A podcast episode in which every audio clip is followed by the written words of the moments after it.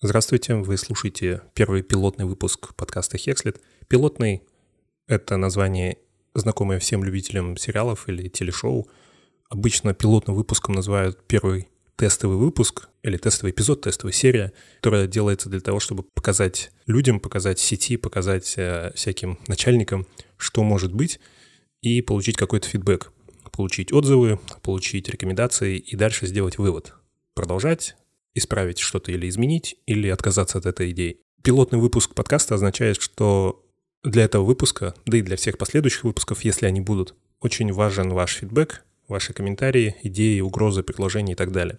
Пилотный также означает, что я пока не совсем определился с форматом, с длительностью, с темами, со стилем повествования, даже со своим голосом. Поэтому это тоже может меняться на протяжении выпусков, если они будут.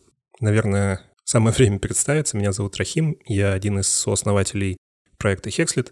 Hexlet — это практически онлайн-курсы по программированию. Мы учим людей программировать, но вы, скорее всего, и так это знаете. У нас есть активное сообщество в Slack, у нас есть э, активный чат и несколько аккаунтов в соцсетях, где люди также общаются. Мы публикуем много всего, кроме самих курсов и уроков. У нас есть э, блоги, вот эти соцсети, просто сайты с рекомендациями и другими штуками, которыми мы постоянно хотим делиться. У нас есть также вебинары, которые проводятся в прямом эфире и потом распространяются на YouTube. И подкаст — это потенциально интересное дополнение к всему этому набору. А так подумать, у нас получается какая-то, какой-то мини-СМИ на тему программирования и технологий. В этом выпуске я хочу поднять пару, буквально пару тем. Одна из них — это Недавно на Hacker News, на популярном социальном агрегаторе ссылок, появилась э, популярная ссылка на Gitless. Gitless — это надстройка над гитом. Это просто упрощенный интерфейс работы с гитом. И это не новый проект, он разрабатывался давно, сейчас, я так понимаю, просто был очередной релиз. И идея у него простая. Я думаю, вы согласитесь, что гит не всегда мега очевиден. И можно часто попасть в ситуацию, когда вы не понимаете, что происходит, и непонятно, что делать, и приходится гуглить там как выбраться из, из этого хаоса.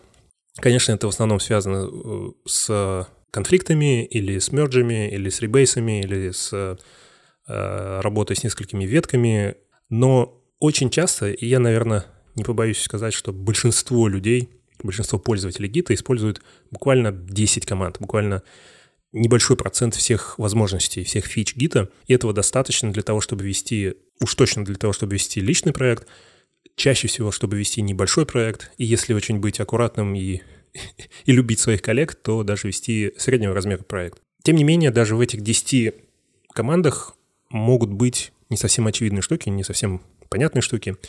И Gitless — это не новая в том плане штука, что существуют другие настройки, существуют ментальные организационные правила, а, вроде там Git-конов и Git Workflow, а, существуют софтверные настройки вроде вот этого Gitless и по-моему, легит или легит есть э, такая штука. Это, грубо говоря, просто набор алиасов, которые заменяют собой некоторые более сложные визуально и, и концептуально команды гита. Гитлес идет чуть дальше, он изменяет несколько концепций, но внизу там все равно гит, то есть вам ничего не мешает в любой момент запустить гит-команды напрямую и что-то поменять напрямую. Одна из таких штук — это, например, что в Gitless нету то, что в Git называется staging area — Файлы не добавляются в стейджинг area для того, чтобы потом их добавлять комиты. По дефолту комит включает все измененные файлы, все тракт измененные файлы. Туда можно специальным флагом добавить или удалить какие-то файлы. Еще одна штука, которую Gitless делает чуть проще, ну, как минимум, для меня это было бы чуть проще. Я не буду использовать Gitless, но я могу представить пользу от этого. Я думаю, вы постоянно сталкиваетесь в Git с тем, что вы работаете в ветке, вам нужно перейти в другую ветку по какой-то причине, может быть, буквально на минуту, чтобы там что-то изменить, но у вас здесь есть что-то, что не позволяет вам переключиться. Это может быть конфликт, вы, может быть, в середине rebase -а сейчас находитесь, или чаще всего у вас просто есть незакомиченные файлы.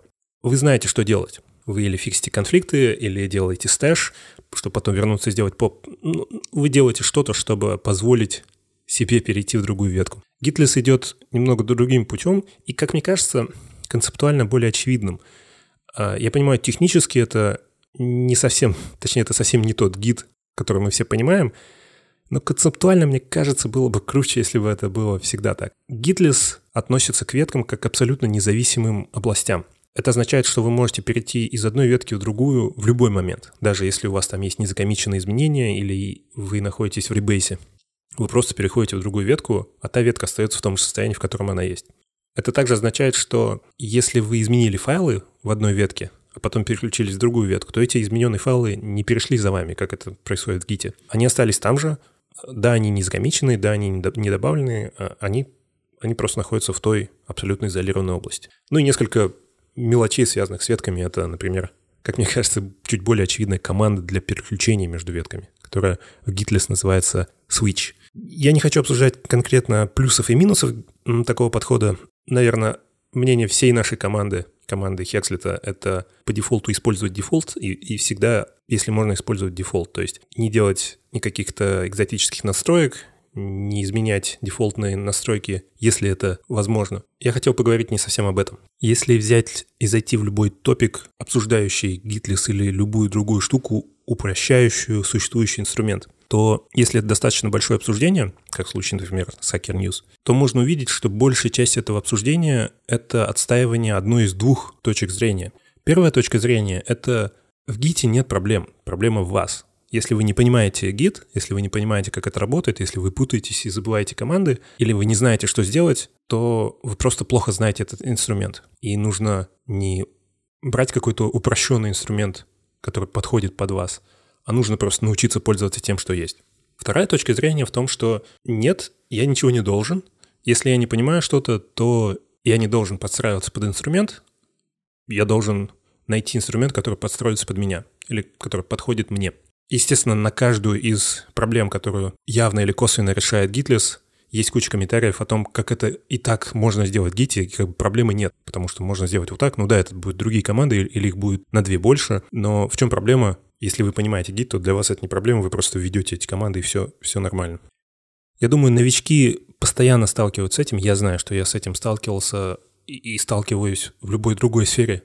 Если я пытаюсь что-то изучать и являюсь там новичком, это в целом очень распространенная в IT-сфере идея о том, что сложность инструмента — это данность. Если ты не понимаешь инструмент, то, возможно, это вообще не для тебя. Если ты не понимаешь, как это работает, если ты не можешь справиться, то, грубо говоря, иди отсюда. Тут есть много... Э, э, это очень сложная тема. То есть тут, тут, тут нету какого-то однозначного ответа там или концепции или идеи, и уж точно у меня нет ничего, что, а, что решит эти проблемы. Я просто вижу здесь много интересных моментов. Например, очень популярная штука заключается в том, что человек потратил свое время и свою энергию когда-то, чтобы все это изучить, это победил, теперь это использует, и он доволен. Но теперь приходит другой человек и говорит, а я хотел бы попроще. Я не хочу тратить столько времени, столько усилий, я хочу добиться примерно того же результата, но, но не хочу э, так же сильно, грубо говоря, стараться наверное, естественная реакция человека, обида, что ли, ощущение несправедливости. Если я столько времени и столько усилий потратил на это, то должен и ты. Иначе это несправедливо. Почему ты вдруг должен получать тот же результат за, за меньшие усилия? Другая просто общая точка зрения — это, ну, программирование — это сложно. Git, Bash, э, ваш язык, э, регулярные выражения, Linux, операционки — это все сложно. И если вы хотите по-настоящему стать программистом, если, если вы правда выбрали эту сферу, то вы должны победить эту сложность. И я, у меня мало опыта в каких-то других сферах, из того небольшого опыта, что у меня есть, я вижу, что программирование и IT в целом довольно уникальная в этом отношении штука. Я понимаю, что это очень натянутое сравнение, но давайте для чистоты этого спора, просто для, для аргументации, скажем, что программирование похоже на искусство. Похоже, ну, это некое ремесло слэш искусство. И сравним это с другими ремеслами и искусствами. В самом широком понимании, начиная от художников, заканчивая строителями домов. Во всех этих сферах также есть инструменты. Они также есть самого разного уровня. Есть там простые кисточки, есть очень сложные подъемные экраны с кучей кнопок.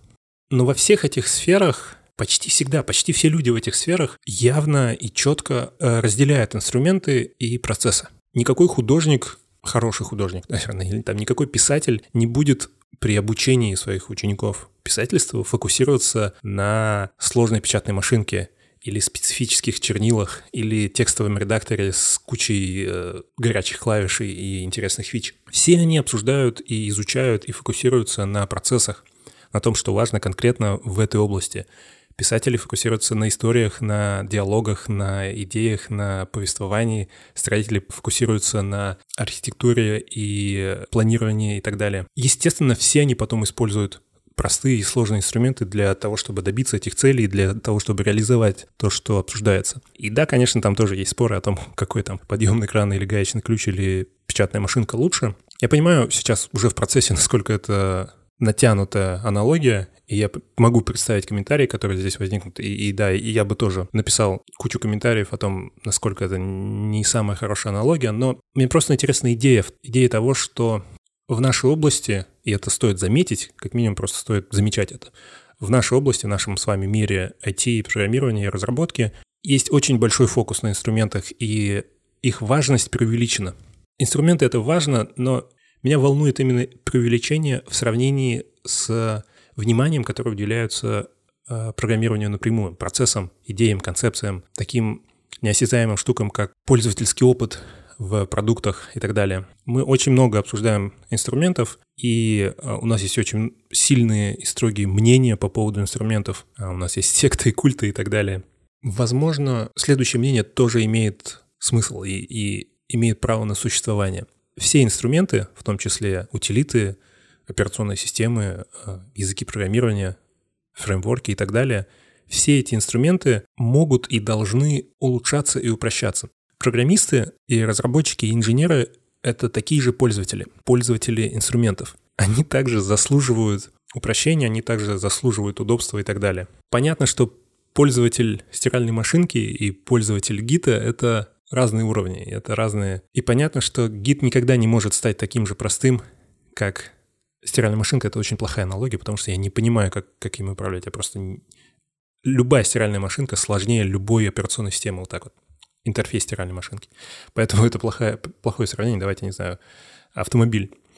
А, автомобиль не может быть такой обычный автомобиль для людей, он не может быть настолько сложным, как, как гид или как баш, потому что в нем нет стольких фич, и он не решает стольких задач.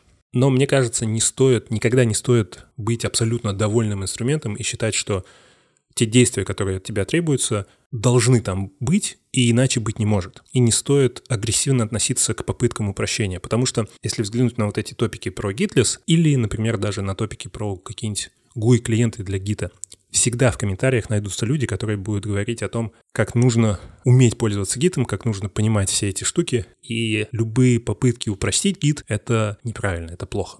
Отдельно немного схожая тема также тема инструментов — это тема, касающаяся мира JavaScript. Я думаю, вы сталкивались с полуюмористическими, а на самом деле печальными статьями про будущее. Что нужно сделать сегодня, чтобы начать писать на JavaScript? И одна из таких статей будет в шоу-нотах, она так и называется «How it feels to learn JavaScript in 2016». А, это диалог между двумя чуваками, один из которых писал код писал простые сайты, использовал jQuery, и сегодня хочет в 2016 году хочет вернуться в мир JavaScript и написать какое-то простое одностраничное приложение. А второй чувак его консультирует.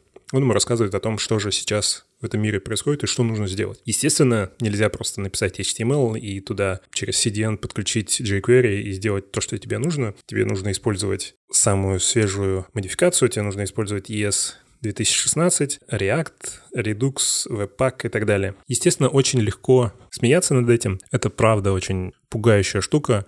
Я знаю большое количество людей, я сам попадал в эту ситуацию, когда, да, я хочу написать простую страничку, но тут столько всего интересного. React — это интересно, новые новый стандарт JavaScript — это интересно. Все эти странные и фантастические названия вроде Redux и Flux и Webpack и Gulp — это, это, это все очень интересно. Если вы программисты и вас изначально затянуло в эту область, то вас затянуло в том числе из-за таких штук, из-за того, что вам интересно разбираться в новых интересных э, инструментах, открывать какие-то новые фичи, использовать их, изучать и так далее. Но я часто попадал в такую ситуацию, когда мне в голову приходит идея, я хочу сделать какой-то какой простой сайтик, какое-то приложение. И да, я могу пойти и написать, грубо говоря, в блокноте HTML, подключить jQuery, я все знаю, я все умею, мне не нужно ничего изучать, но это немного неинтересно. Я использую этот случай, конечно, я, я не хочу стоять на месте, я не хочу быть тем чуваком, который использует jQuery в 2016 году, я хочу, пользуюсь этим своим желанием написать какое-то приложение, я заодно изучу React. я не знаю, React, а, я изучу, что там, что эти все слова означают, это все очень волнительно. И я закапываюсь в эту идею, я закапываюсь в эти штуки. Оказывается, что прошло 9 часов, я использовал 14 пакетных менеджеров для того, чтобы установить новый пакетный менеджер, который соберет мне какие-то файлы, которые потом будут трансформироваться в другие файлы, чтобы наконец у меня где-то там заработала кнопка. В итоге я забываю, что я вообще хотел сделать. В итоге э, моего приложения нет. Я не могу сказать, что это было бесполезное время. Я, во-первых, получил удовольствие, я изучил что-то новое, но я немного устал. Поэтому я ставлю это на следующий день и обязательно продолжу потом.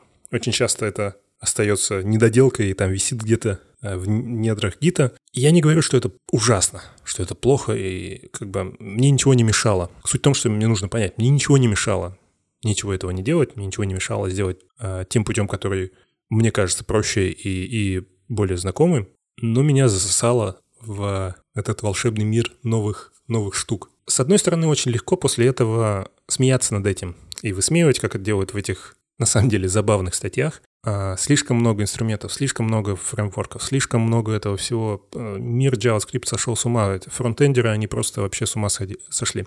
Особенно если вы приходите из мира какого-нибудь системного программирования, если вы там пишете на C или C++, или даже на Java. Почти во всех сферах, кроме вот этого масс, масс веба, почти во всех остальных сферах, особенно в enterprise сферах, есть определенный набор технологий, есть стандарты, есть, есть ощущение четкости, есть всегда путь, который, который является правильным, который является стандартом. А в вебе это не так, и в вебе очень много решений, очень много идей, очень много концепций.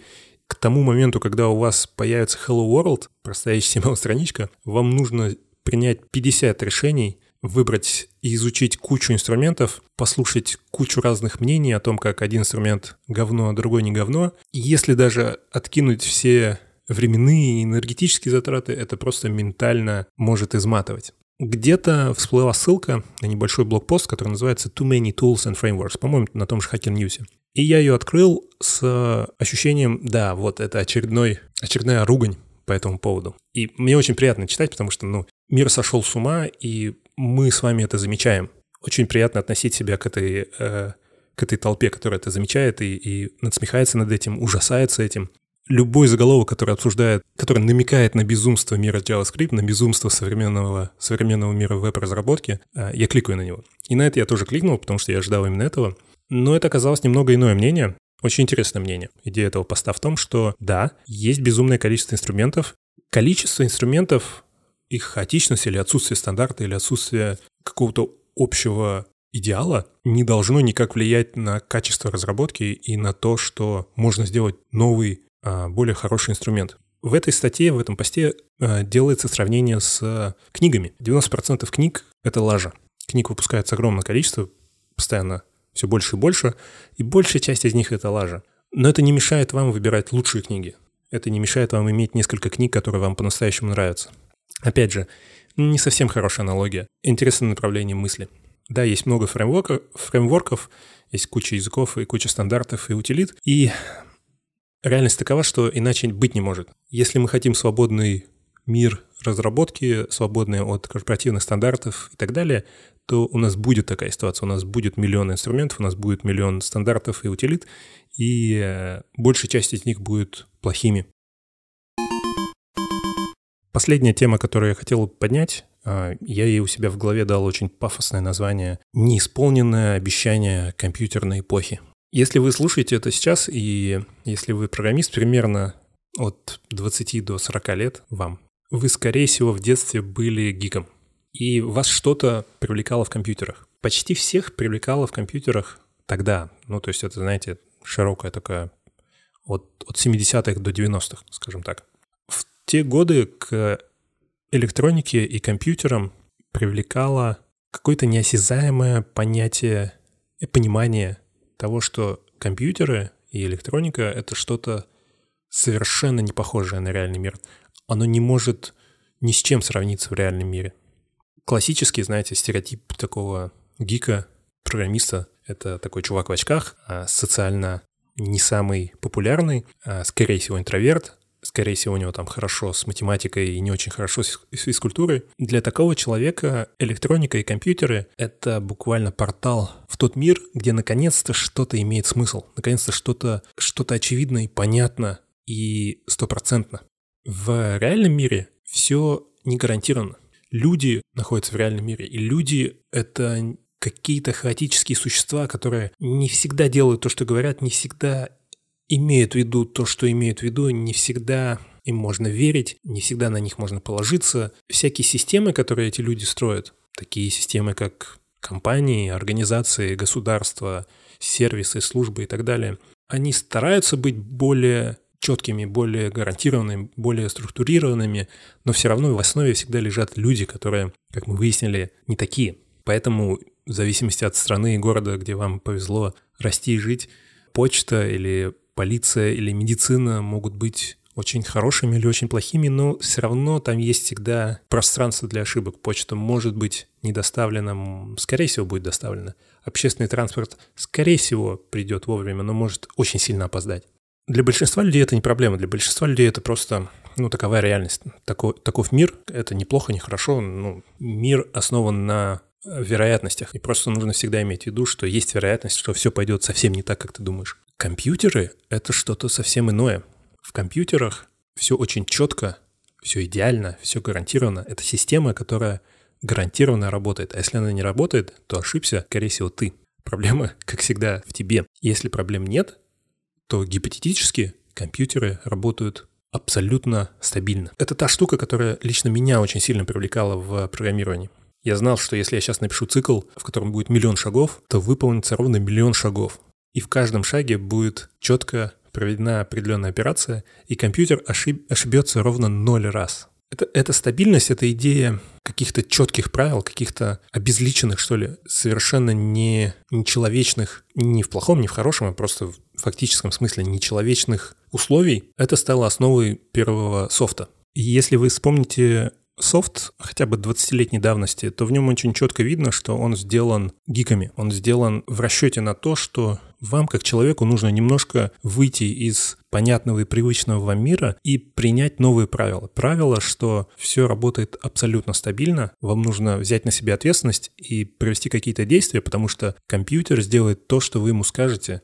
Он будет вести себя совсем не как человек он будет абсолютно четким, поэтому для работы с ним требуется понимание этой новой системы, этой, этой, этого нового, до этого совсем, наверное, неизвестного никому подхода. Поэтому софт того времени требовал инструкций. Он не был понятен, он требовал того, что человеку нужно изучить какие-то термины, какие-то идеи, какие-то концепции, прочитать книжку, и тогда он начнет пользоваться этим. У каких-то людей, опять же, у нас с вами с этим было лучше. Мы понимали это все, а мы понимали интуитивно, для нас а, эти инструкции казались очевидными. Другие люди не могли с этим справиться вообще. Прошло несколько лет, и оказалось, что, знаете, любят говорить, что компьютеры проникли во все сферы деятельности. Мне кажется, это немного неправильная формулировка, потому что компьютеры, ну как бы, да, они проникли во все сферы деятельности, но это очень слабое описание того, что произошло. Это так сказать, как, как электричество проникло во все сферы. Электричество стало основой всех сфер деятельности. Компьютеры стали основой всех сфер деятельности. Целых сфер деятельности не будет существовать без компьютеров. Поэтому компьютеры не просто вошли в банковскую систему, они стали банковской системой а, и куча других систем. Мы попали в такую ситуацию, когда компьютеры стали основой нашей цивилизации, но людей, которые могут качественно управлять ими недостаточно. Такой панической реакцией на такую ситуацию, панической реакцией от общества стало вот это относительно недавнее рождение идеи, что все должны научиться кодить, что программирование — это новая грамотность, и нам нужно с детского сада обучать детей программированию, нам нужно больше программистов, нам, нам нужно сделать кучу школ, мы сделаем онлайн-курсы, мы научим все, э, всю планету программировать не совсем адекватная реакция, мне кажется, но очевидная. Да, нам не хватает людей, нам, нам срочно нужно много-много людей. Это настолько важно, это настолько распространенная часть нашей жизни, что нам всем нужно уметь это делать. С одной стороны, это не совсем помогло. Ну, то есть у нас все еще есть проблема. Наверное, недостаточно прошло времени, но проблема недостатка хороших программистов осталась. Но то, что касается пользовательского софта, приложений, с которыми мы работаем каждый день, появилось, как мне кажется, две возможности, две альтернативы. Что делать с этим софтом, который требует пояснений, требует инструкций, требует изучения, когда нам нужно, чтобы миллионы людей, миллиарды людей им пользовались? Да, с одной стороны, мы можем одновременно улучшать интерфейс этих приложений, делать их чуть проще, делать их понятнее, одновременно с этим обучать людей концепциям и идеям того, как эти штуки работают. Потому что вот то, что я вначале объяснил, нечеловечность, гарантированность, вот эта идеальность системы — это непривычное непривычные условия для большинства людей. И когда говорят обучать компьютерному мышлению, то я вижу в этом именно вот это. Нужно обучать людей тому, что это за системы, как, как они работают, по каким неземным и нечеловеческим правилам они работают. Мне кажется, это должно было быть настоящей целью движения «давайте научим всех программировать». Научим всех программировать – это не очень хорошая цель, потому что если мы живем в мире, где все обязаны программировать, все должны программировать, иначе мы не можем выжить, то это какой-то неправильный мир, здесь что-то пошло не так. Я бы хотел жить в мире, где все, ну или большинство, понимают, как работают компьютеры, что это за система, по каким правилам они живут. И, соответственно, могут пользоваться любыми приложениями, которые находятся в этой системе, которые живут по этим правилам.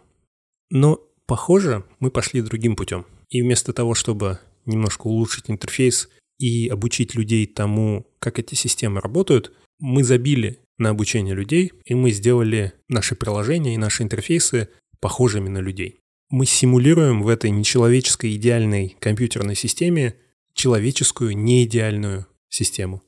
Я говорю про всякие штуки, которые работают не гарантированно. Это начинается вообще с мелочей. Простые примеры — это социальные сети. Социальные сети в, в, в, в таком виде, как есть люди, я могу как-то к ним подсоединиться, как-то к ним подключиться, подписаться и получать от них информацию. В этом виде эти сети не новые. Были блоги, были блоговые сети, были э, email-рассылки, были борды вообще до интернета и так далее. Всегда был способ как-то подсоединиться к каким-то другим людям и получать от них информацию. До последнего, до последних социальных сетей, этот способ работал в той же идеальной компьютерной системе. Это означало, что я мог, например, подписаться на блог, когда RSS все еще был широко популярен и рос. Я мог подписаться на блог, и это означало, что в этой идеальной системе я буду гарантированно получать абсолютно все из этого блога. В этом была суть подписки. Для меня это было очевидным, потому что ну, во-первых, я нахожусь в этой компьютерной системе. Я понимаю эту систему, она работает гарантированно. В ней есть такие штуки, как какая-то подписка, и она гарантирует какой-то результат. Сравните это с современными социальными сетями, которые в итоге все к этому пришли. А главный, наверное, деятель в этом направлении – это Facebook, когда ты подписываешься на человека, и все, что это означает, это, может быть, иногда ты будешь что-то от него получать. И там есть очень умные алгоритмы, которые будут понимать, что тебе интересно, а что тебе нет. Но ты, грубо говоря, говоришь какому-то человеку. Знаешь, мне интересна вот эта тема. И этот человек, его зовут Facebook, он говорит, окей, я буду иметь это в виду. Будешь ли ты гарантированно что-то получать? Нет. Можешь ли ты рассчитывать на что-то стопроцентно? Нет. Facebook — это компьютерная система, которая живет в идеальном компьютерном мире, ведет себя как человек. Очень умный человек, очень с хорошей памятью человек, но все еще человек. Он ничего не гарантирует, он постарается, он, он будет что-то иметь в виду, и не волнуйся, все будет нормально. То же самое с каким-нибудь Ютубом. Раньше, буквально сколько, два года назад, можно было подписаться на канал, и ты всегда будешь получать все видео из этого канала. Сейчас все это перешло, опять же, в идею в том, что подписка означает не подписку, а подписка означает, что ты сообщаешь Ютубу. Мне это интересно, а Ютуб будет иметь это в виду, когда будет каким-то магическим образом строить вашу ленту. И, конечно, есть сферы, где подобный искусственный интеллект — это единственное, что можно делать. Это какое-нибудь распознавание изображений или э, вытаскивание информации, метаинформации из, из каких-нибудь писем и так далее.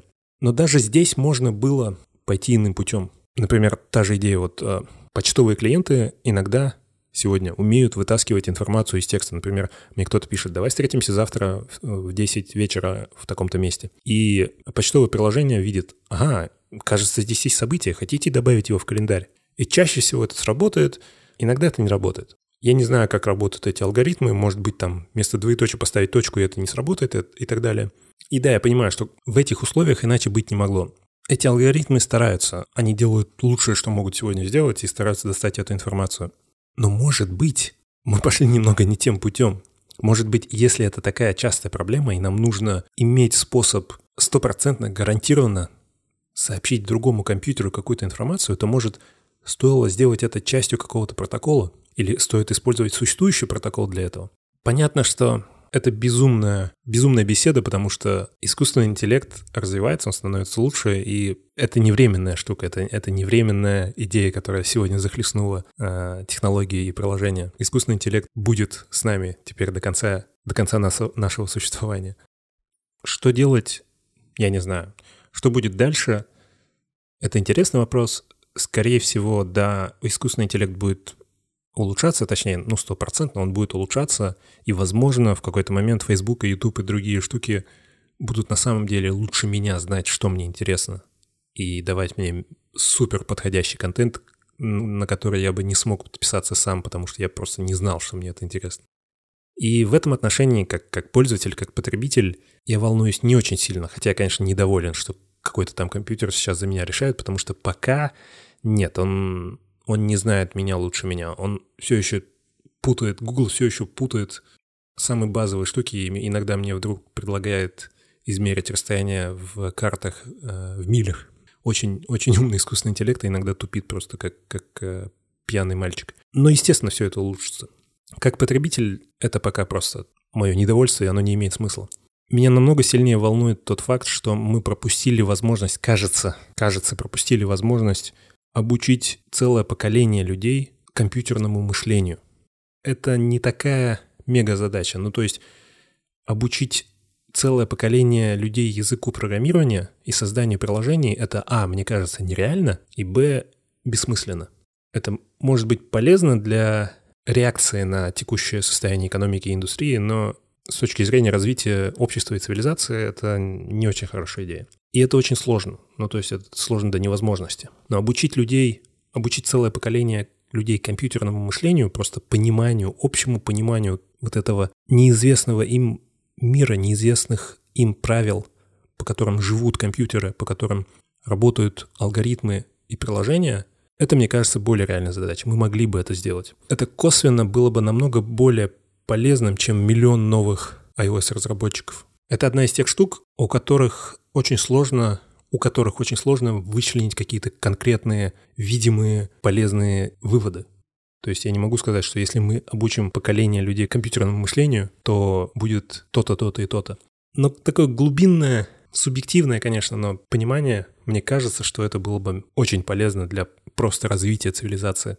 И пока непонятно, пропустили ли мы эту возможность навсегда, и теперь искусственный интеллект и прочие штуки будут продолжать двигать нас в сторону компьютеров, которые ведут себя как люди, ну, просто очень идеальные люди, мега, мега супер умные и полезные люди. Или же развитие искусственного интеллекта будет настолько медленным, что мы как бы устанем от этого, и нам придется, как общество, нам придется улучшать свое понимание компьютерных систем, потому что иначе мы не сможем выполнять все, все задачи, которые будут перед нами вставать. Или же эта тема вообще никогда больше не будет подниматься, так же как тема какой-нибудь математической грамотности. Вообще идея того, что нам нужно иметь какое-то глубокое понимание компьютеров, эта идея может исчезнуть так же, как исчезла идея, что нам нужно понимать, нам всем нужно очень глубоко понимать математику. Какой-то небольшой группе людей это надо, и мы им доверяем, и все нормально. Что же будет, я не знаю. Но я надеюсь, что все у нас будет хорошо, и Google научится понимать, что мне всегда нужны только, только километры, а YouTube перестанет мне советовать какие-то танцы. Спасибо за внимание и до новых, возможно, встреч.